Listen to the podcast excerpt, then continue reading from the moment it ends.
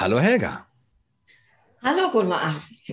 Schön, Wer bist du? Ja, schön, dass äh, wir uns sprechen. Wer bist du und was machst du so? Ich bin äh, zurzeit, nee, schon seit längerem Rentnerin. Ich wohne in München, bin dieses Jahr 80 geworden und bin gebürtige Berlinerin. Was lässt sich über mich noch sagen? Ich habe vier erwachsene Kinder und fünf Enkelkinder. Die kleinste ist gerade zwei Viertel mit sehr viel Spaß, die aber alle bis auf eine Familie, bis auf eine Tochter äh, im Bundesgebiet verstreut wohnen, in Berlin, in Hamburg, in Bonn und einige in München. Ich lebe hier in München seit zwölf Jahren und äh, arbeite aber noch, weil es mir Spaß macht, und äh, weil die Renten, wenn man so alt ist wie ich, nicht so gerade ganz üppig sind. Äh, ich bin seit 21 Jahren, da habe ich die Prüfung gemacht, Heilpraktikerin für Psychotherapie und ähm, bin gelernte, ausgebildete Astrologin und das und Lektorin. Äh, das sind so meine drei Felder, auf denen ich im Moment tätig bin. Ja. Mhm. Das heißt, wenn du sagst, du arbeitest noch, du arbeitest in einem oder in allen von diesen drei Bereichen, Heilpraktikerin, Psychotherapie, Lektorin oder? ja, genau. Okay. Wow. ja, aber, aber ähm, also nicht so, wie ich früher gearbeitet habe. Mhm. Von der Zeit her, ich bin natürlich in der Zeit jetzt ähm, etwas runtergegangen, also dass ich maximal einen halben Tag arbeite, weil mehr tut mir nicht gut und den anderen dann auch nicht. Ja, das kann ich verstehen. Also du bist schon Rentnerin, hast du gesagt. Das heißt, ja. du gehörst ja dann auch zur Risikogruppe, die wir jetzt alle hier so fürsorglich schützen, die von der Politik geschützt werden soll. Fühlst du dich geschützt? Nein. Nein, ich fühle mich nicht und schon gar nicht von der Politik. Also wenn ich mich geschützt fühle, dann fühle ich mich von meiner eigenen Intuition geschützt, weil sie mich vor manchem Blödsinn bewahrt. Äh, das hat allerdings auch ein halbes Leben gebraucht, bis ich das so mitbekommen habe. Ich fühle mich von der Politik eher verfolgt als geschützt. Ähm, obwohl also eins muss ich dazu sagen, ich lebe in meiner eigenen Wohnung hier, habe eine Zwei-Zimmer-Wohnung mit einem wunderschönen Balkon in München. Ich habe also noch meine Freiheiten, soweit sie möglich sind. Äh, Im Moment sieht es ja ganz gut aus. Äh, von der Politik fühle ich mich deswegen nicht geschützt, weil sie meiner Meinung nach gar nicht vorhat, die Alten zu schützen. Und schützenswert sind, finde ich, die, die in den Heimen sind und die anderen, die einfach ganz, ganz leise sind, von denen man nichts hört, äh, die man auch nicht mehr sieht, weil sie Angst haben, Angst haben, Angst haben. Ich habe zu keinem Zeitpunkt Angst gehabt. Äh, ich weiß, dass ich da zu einer Minderheit gehöre, aber ich fühle mich da ganz wohl in dieser Minderheit. Es war mir sehr, sehr schnell klar, dass diese äh, Corona-Geschichte so nicht stimmen kann. Und seit Ende März vergangenen Jahres habe ich dann eben auch den Zugang zu Nachrichten gefunden und zu Menschen gefunden, die eben nicht ARD, ZDF und so weiter sind. Dadurch habe ich viel gelernt, habe unglaublich viel Erschütterndes gehört. Äh, manchmal waren Tage dabei, da habe ich wirklich immer wieder geweint, weil ich es nicht verstehen konnte. Und wie ich dann irgendwann akzeptiert war, gut, ich kann es nicht verstehen, aber es ist so. Da ging es dann besser. Mhm. Und von da ab habe ich mich dann sicher mehr informiert und viel informiert. Ich weiß, dass ähm, aus meiner Altersgruppe das nicht so viele machen. Das finde ich schade.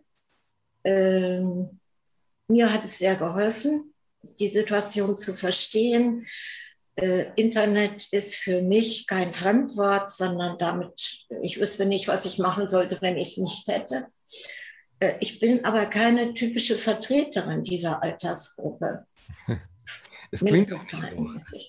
Bitte? Es klingt auch nicht so, ähm, weil du eben gesagt hast, dass ähm, du dich nicht geschützt fühlst, wollte ich halt schon fragen, ob du da denkst, dass du für deine Generation auch sprechen würdest. Aber wenn du jetzt schon sagst, die meisten sind vielleicht eigentlich gar nicht so informiert und ähm, ja, beschäftigen sich mit dem Thema vielleicht gar nicht so. Oder hast du das Gefühl, dass dort zumindest so eine Art Unbehagen ist, auch in deiner Generation, ein Augenrunzeln, ja. ein Stirnrunzeln? Ja. ähm, ja. Auf, auf jeden Fall. Das äh, ist sogar manchmal größer, als ich es in der jungen Generation, äh, also das wären praktisch die, mein ältester Enkel ist 21, wird jetzt 22, ähm, so diese Generation, da finde ich das äh, viel weniger. Das Problem sehe ich bei meiner Generation sagen wir mal so 60 plus. Da bin ich 20 Jahre drüber, aber es gibt ja auch welche mit 90, 95. Meine Vermieterin ist zum Beispiel 95. Mhm. Äh, fast, die wird im September 95, ist seit drei Jahren in einer Seniorenresidenz und von der erfahre ich eben, dass es da auch wenig Gespräche gibt. Sie hat lange suchen müssen, bis sie Menschen gefunden hat, die auf ihrer Linie liegen. Nun ist sie sicher nicht so äh, von der Linie her wie ich, dass sie das ablehnt zum großen Teil, was gemacht wird. Aber sie ist sehr, sehr kritisch und hört sich auch gerne an, wenn ich was erzähle, sagt mir aber auch, nee, also da kann ich nicht mitgehen. Aber das und das ist hochinteressant. Ähm, ich weiß, dass sie sich mit drei Menschen in einem Alters, in einer Seniorenresidenz, die immerhin äh, an die 300 Leute hat, dass sie sich mit drei Menschen gut vernetzt hat, die auch zusammen essen, auch mal zusammen spazieren gehen. Aber grundsätzlich ist es wohl so, dass die allermeisten in ihren Zimmern sitzen. Ich sehe das hier in freier Wildbahn auch. Ich habe äh, mehrere alte Leute, die etwa mein Alter haben, vielleicht ein bisschen jünger sind, aber so, das kommt jetzt auf fünf Jahre nicht drauf an. Ich sehe die nicht mehr. Die sind in ihren Wohnungen festgewachsen. Die haben äh, andere jüngere Leute, die für sie einkaufen, die gehen effektiv nicht mehr raus. Ich habe mit zwei davon gesprochen und die sagen, nein, das ist alles viel zu gefährlich und äh, das machen wir auf gar keinen Fall. Wir wollen ja nicht, einer hat es wirklich so ausgedrückt, wir wollen ja nicht vorzeitig sterben. Hm. Du gehst aber noch raus, höre ich dann. oh ja. Wie, wie, machst du das? Wie, wie hältst du dein soziales Leben und auch dein, dein Leben, vielleicht äh, in die Natur zu gehen, äh, in, an, an, die frische Luft zu gehen? Wie, wie hältst du das auf, äh, hältst du das aufrecht? Also äh, ich bin insofern eingeschränkt, als ich mit vier künstlichen äh, Gelenken an beiden Beinen, also Knie und Hüfte, nicht sehr beweglich bin. Ich habe große Probleme mit meinem Rücken. Ich kann also etwa eine halbe, dreiviertel Stunde laufen und da komme ich leider hier, ich bin in der Maxvorstadt in München, viele Häuser, ein sehr schönes Viertel, aber bis zum Park ist es zu weit. Mhm. Das mache ich nicht mehr. Ich laufe halt in den Straßen hier, sehe aber zu, dass ich jeden Tag wenn ich, auch wenn ich nicht einkaufen muss, dass ich mir das so einteile, dass ich eine Dreiviertelstunde etwa in Bewegung bin. Äh, ich sitze viel zu viel, das weiß ich, aber wenn ich mehr laufen würde, müsste ich mehr Tabletten schlucken und das will ich nicht. Also ich denke, ich habe da eine gute Balance gefunden, die immer wieder neu austariert wird. Ähm, es ist schwierig, für mich insofern, als ich kaum Kontakte zu Gleichaltrigen bekomme, wenn die in ihren Wohnungen sitzen. Mhm. Ich sehe es an einer Nachbarin, die wirklich, wenn die bei mir schellt, sofort drei Schritte zurückgeht in den Flur. Wir unterhalten uns also über eine Distanz, die ist schätzungsweise zweieinhalb Meter. Und sie würde niemals zu mir in die Wohnung kommen und ich soll auch bitte nicht zu ihr in die Wohnung. Okay, also sie ist selber auch in deinem Alter. Die ist 70, die ist zehn Jahre jünger. Okay. Also, Aber sie fährt problemlos in Urlaub äh, in ein Hotel und sie hat einen relativ großen Bekanntenkreis, mit dem sie dann zum Bowl spielen geht. Aber alles mit Maske, egal ob drinnen oder draußen. Ja, sicher ist sicher. Also du empfindest es nicht als Rücksichtnahme, wenn Leute dir vom Leib bleiben, wenn sie extra großen Abstand halten? Nein, im Gegenteil. Ich merke, dass auf den Bürgersteigen, ich habe mich insofern daran gewöhnt, dass ich die nicht mehr giftig angucke, wie ich das eine Zeit lang mal gemacht habe. äh, wenn ich kam, nun laufe ich an zwei Gehstützen, dann sind die aber wirklich sowas an die Mauer, äh, an die Hauswand gegangen, dass die fast da drin versunken sind und haben gemacht, dass sie an mir vorbeikamen, zum Teil auch mit dem Gesicht zur Mauer. Ähm, ich habe eine von den Frauen mal gefragt, ähm, ist irgendwas mit mir oder warum machen Sie das? Und da sagt sie, nein, äh, ich möchte ja nicht, dass Sie krank werden. Ich sage nur, also ich werde eher krank, wenn Sie sich so verhalten. Da bin ich nämlich psychisch krank. Ja. Äh, und die, die glauben es mir nicht. Meine eigenen Kinder glauben es mir ja kaum. Wenn äh, ich war Weihnachten voriges Jahr äh, dort und da erzählten mir meine Tochter und mein Schwiegersohn, dass sie sich haben testen lassen. Und ich sage, und warum? Ja, weil du da bist. Wir wollen dich ja schließlich nicht anstecken. Ich sage, ich habe euch schon mal gesagt, ich will es nicht. Mhm. Aber es ist so ein ich weiß nicht, als wenn das Hirn aussetzt, um mal zu hören, was ich sage. Es wird einfach nicht wahrgenommen. Hm. Also insgesamt sind deine Kinder, du hast auch viele Enkelkinder, hast du gesagt, ähm, gar nicht auf deiner Linie. Die sind da einfach, äh, schwimmen mit dem Mainstream mit. Wie ist da so die Kommunikation zwischen euch? Äh, schwierig. schwierig. Also über das Thema können wir uns in aller Regel nicht unterhalten. Ich habe dann gesagt, okay, dann ist das Thema, ich werde es nicht ansprechen. Äh, ich würde nicht sagen Mainstream. Nein, die haben schon ihre, ähm, sie sind, ich will mal so sagen, sie achten schon sehr darauf, was von außen kommt.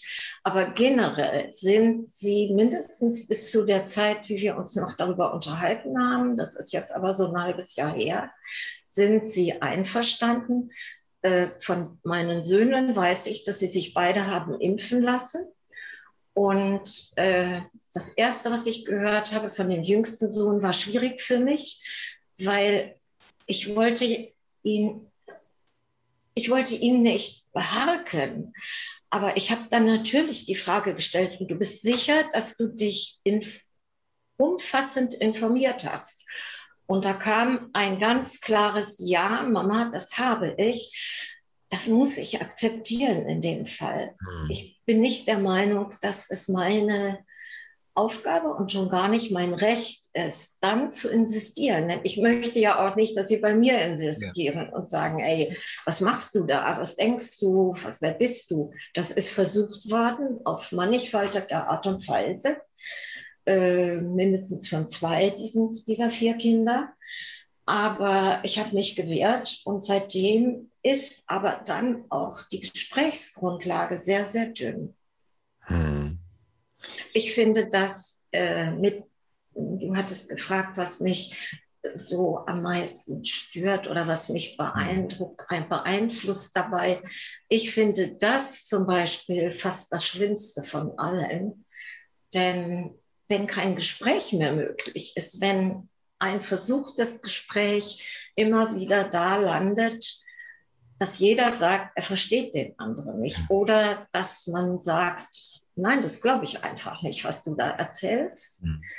ähm, dann wird es für mich schwierig, dann muss ich aufhören zu diskutieren. Da kann ich nicht mehr diskutieren, hm, ich hätte es gerne anders, aber ich weiß, dass das im Moment nicht möglich ist. Dafür ist die Indoktrination, die durch die Medien kommt, von wegen rechtsradikal, rechtsaußen. Ich bin alles andere als rechtsaußen, ja, bin ich nie gewesen. Aber die ist da und die wirkt, und zwar auf beiden Seiten, sowohl auf meiner als auf der Seite von anderen Menschen. Äh, auf meiner insofern, dass ich mich mehr zurücknehme, als ich das normalerweise täte bei anderen Themen. Mhm. Und das beeinflusst mich schon sehr. Ja. Also das ist schon dann tragisch, dass zu dieser Sprachlosigkeit gegenüber der Politik ja, und auch dieser ja. Gesprächsverweigerung eben auch diese Sprachlosigkeit in den Familien dazu kommt. Aber du hast gesagt auch, dass du nie Angst gehabt hast ähm, selber dich anzustecken, selber ran, daran zu erkranken oder zu sterben. Wie, wie hast du das geschafft? Hat sich das einfach mit dem Alter so eingestellt? Ähm, es scheint mir nicht etwas zu sein, was deine Generation gerade so prägt. Also ähm, ja. Äh, ich, ich würde mir das ja wünschen, wenn ich äh, etwas älter bin, dass ich dann keine Todesangst mehr habe. Ähm, wie hast du das geschafft? Also speziell bei Corona war mir das hört sich jetzt vielleicht überheblich an, aber es war wirklich so. Von Anfang an, klar, irgendwas stimmt an der Sache nicht. Ich habe das starke Gefühl gehabt, hier stimmt was nicht, aber ich wusste nicht was. Und das hat mich fast wahnsinnig gemacht. Mhm. Äh, vielleicht ist das auch mit ein Grund gewesen, weswegen ich gar nicht erst in diese Angstspirale gekommen ist, bin. Mhm. Ich habe im Sommer vergangenen Jahres aufgehört, äh, fernzusehen, also nicht im Sinne von Filme, das passiert ganz selten, aber keine Nachrichten, keine anderen äh, Unterhaltungssendungen, also äh, Formate wie äh, Ilna oder mhm. ähnliches. Mhm. So, also immer wieder über dasselbe geredet wird und in derselben Art geredet wird und ich hier geplatzt bin. Ich bin ein wirklich ausgeprägter Widder. Also äh, ich kann nicht ruhig sein dabei. Gott sei Dank wohne ich hier alleine und mache die Fenster zu, damit man es draußen nicht hört. Aber es gab mehrfach Sendungen, wo ich die Moderatoren so angebrüllt habe oder jemanden, der da geredet hat. Äh, das ist gut, um, finde ich, um schnell wieder auf den Boden der Tatsache zu kommen. Und die Tatsache für mich war nie, oh Gott, oh Gott, was ist das für ein schreckliches Virus? Äh, von dem Moment an, wo dieser Corona-Ausschuss gegründet wurde, habe ich fast alles angehört, was dort gesagt wurde. Wie soll man da Angst kriegen? Mhm. Das geht einfach gar nicht. Und dann kommt dazu, du hast ein Thema angesprochen, was mich in diesem Zusammenhang sehr, sehr anspricht und von dem ich glaube, dass es ganz wichtig ist, dass wir uns alle damit beschäftigen. Das ist das Thema Tod. Ähm, ich bin 80. Ich habe ein Leben gelebt mit vielen Auf und Abs. Ich habe Kinder bekommen. Die Kinder sind jetzt alle in ihren eigenen Familien. Die haben wieder selber Kinder. Ein schönes, beruhigendes Gefühl. Ich sehe mein Leben so, das, was jetzt kommt, ist Tag für Tag ein Geschenk. Hm. Und wenn ich das annehme, dann geht es mir gut. Und wenn ich mich dagegen wehre, weil das, was gerade kommt, will ich nicht, geht es mir schlecht. Also ich möchte, dass es mir gut geht. Werde ich also zusehen, wie kann ich die Dinge sehen, dass ich nicht äh, dran verzweifle, wie manche Menschen eben es auch hier in diesem letzten Jahr getan haben, dass ich nicht mich verstecke, sondern dass ich einfach schaue, was passiert, wenn ich das und das und das mache. Wenn ich rausgehe, passiert gar nichts. Mhm. Ich kenne, ich kenne zwei Menschen aus meiner Familie, eine Enkelin und eine meiner Töchter, die haben, also die Kleine auf jeden Fall, klein, die war zwölf, äh, die haben äh, gleich am Anfang sich angesteckt, äh, in den letzten Tag der Schule. Und die hat fünf Tage zu Hause gelegen mit Fieber. Meine Tochter hat sie versorgt. Da ist nichts gewesen. Die hat ihre Medikamente bekommen, die sie normalerweise bei der Grippe nimmt. Und am sechsten Tag, am siebten Tag war sie schon wieder im Online-Unterricht von der Schule.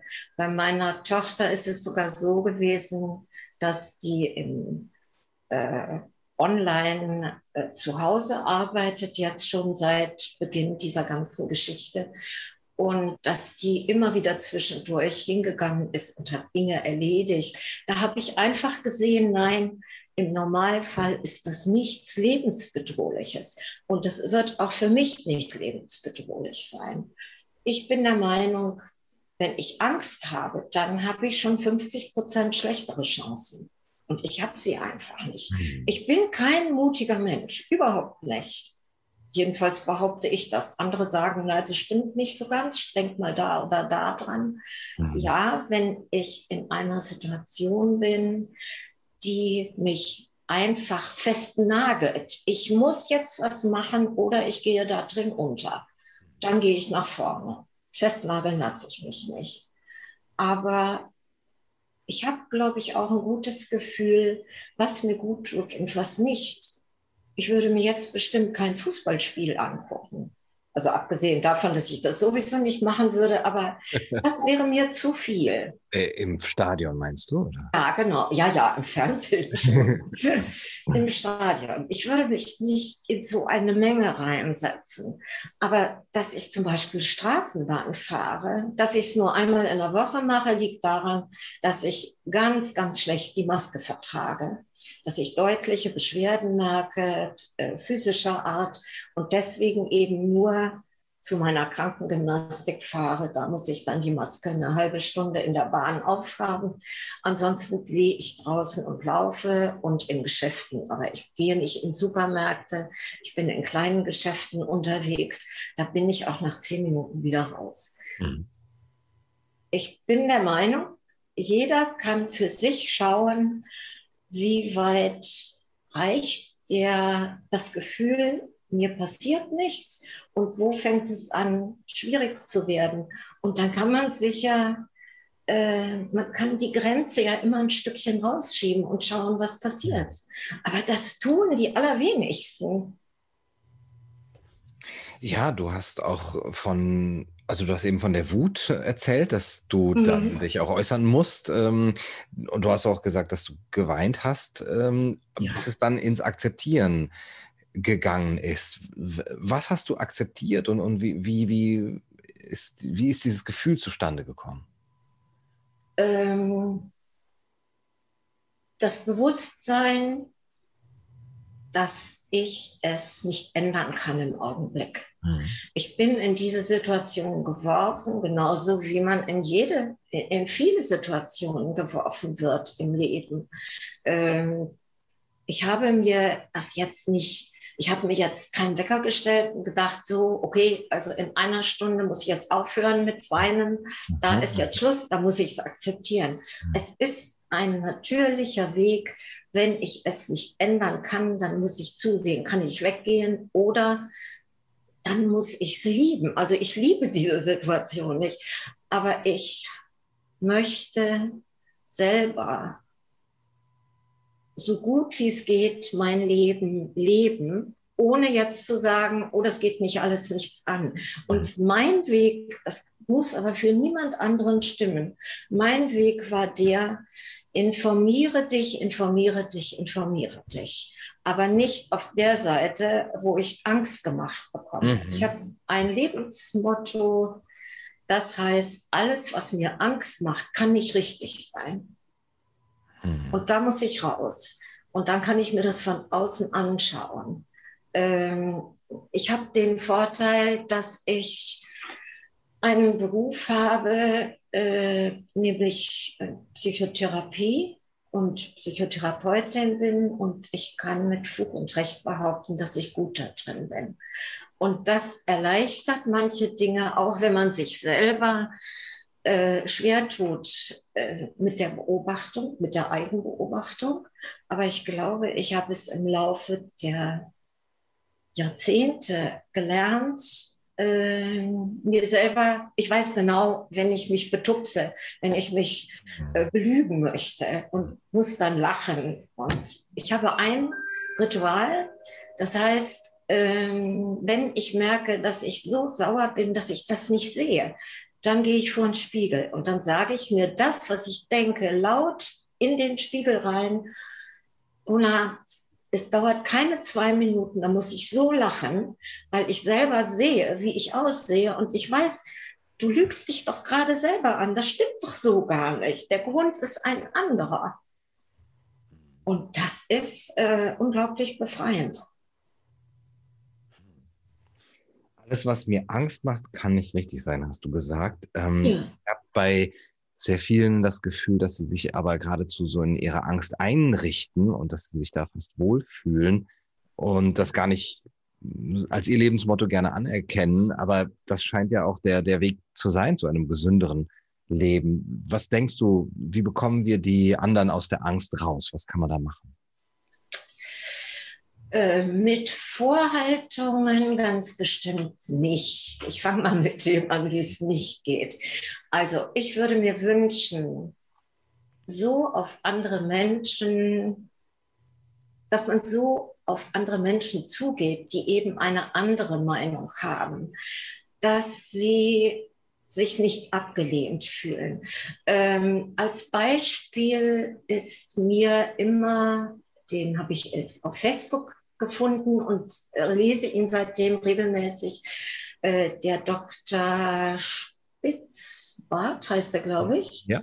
Den du interviewt hast mhm. mal. Das Interview habe ich mir angehört und dachte, ja, genau so. Den, da würde ich mich einsortieren in die Richtung. Also etwas sagen, was belegbar ist. Mhm. Und dann sagen, das, was euch Angst macht, das stimmt so nicht, es ins Verhältnis zu bringen. Ich kenne kaum jemanden, der zum Beispiel mal gesagt hat, was bringen die da für Zahlen? Damit kann ich doch nichts anfangen. Ich muss doch eine Vergleichszahl haben. Mhm. Das ins Verhältnis setzen können. Ja. Und wenn ich das kann, wenn ich das erklären kann, ohne dem anderen zu sagen, was bist du für ein Dummkopf, das sind nämlich keine Dummköpfe in aller Regel, mhm.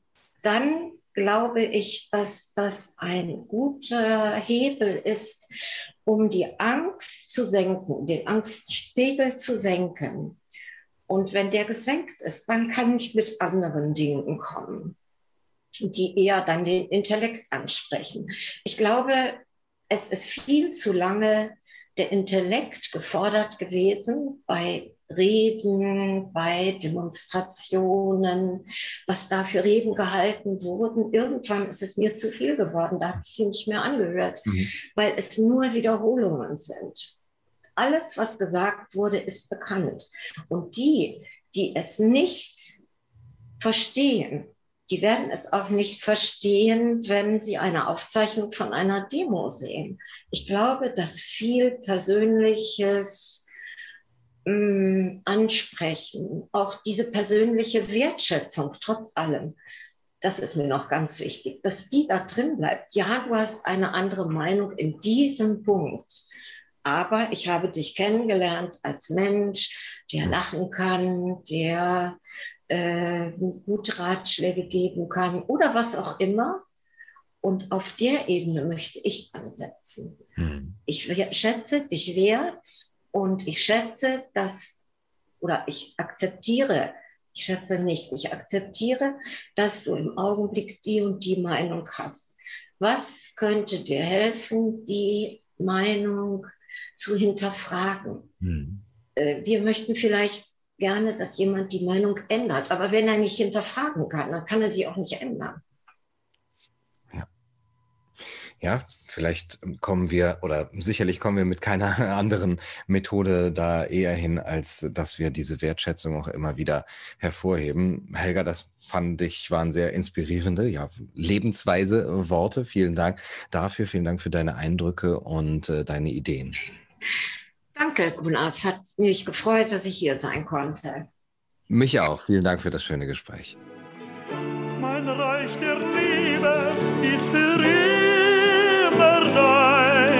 nur